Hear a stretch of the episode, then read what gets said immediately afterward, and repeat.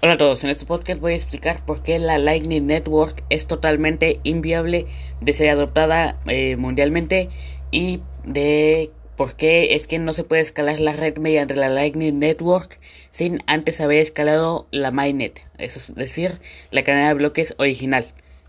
Así que bueno, vamos a empezar y pues no, para empezar vamos a, calcular las transacciones por año que se pueden realizar en la cadena eh, de Bitcoin, ¿no? Eh, pues no.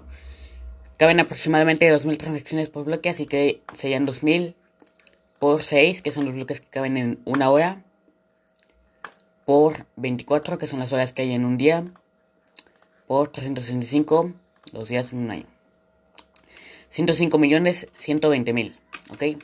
Tomamos este número y luego vamos a la población mundial. La población mundial es de aproximadamente 7 mil millones de personas. Entonces lo ponemos 7 mil, 7 millones, 7 mil millones. Ahí está. Sobre el número de transacciones por año que puede realizar Bitcoin. Y nos da 66 años. ¿Ok? Entonces tardaríamos aproximadamente 66 años en que todas las personas pudieran adoptar la Lightning Network en el mundo. Entonces aquí podemos ver que eh, rápidamente que la Lightning Network es totalmente inviable si no se escala antes la, la, red en la mainnet, ¿vale? En la cadena de bloques original. ¿Y esto cómo se hace? Pues fácilmente, solo se aumenta el tamaño de los bloques, que bueno, eh, en un principio esto se había limitado por, ya lo dije en un podcast pasado, para evitar spam, pero eh, pues actualmente ya se puede levantar bastante. En, por ejemplo, en Bitcoin Cash ya lo tenemos levantado, tenemos en 32 megabytes por bloque.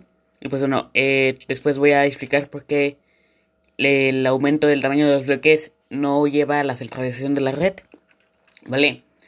Eh, pues bueno, una vez que ya vieron esto de que es imposible escalar la red con el Lightning Network sin antes haberla escalado en la mainnet, pues tienen dos opciones las personas que sigan apoyando Bitcoin, Bitcoin BTC. Es ver que es que la única forma de escalar la red no es por la Lightning Network y es escalando la, la red directamente, la mainnet, lo que lleva a que tiene, tienes que hacer crecer el tamaño de los bloques, lo que lleva a que eh, Bitcoin Cash está en lo correcto y a que Bitcoin Cash es Bitcoin y pues Bitcoin BTC se ha alejado mucho de de su de lo que era originalmente.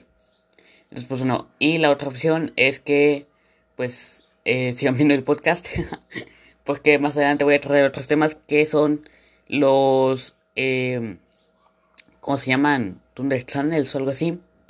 Eh, y otras cosas de por qué también son inviables en la Lightning Network. Así que bueno, adiós.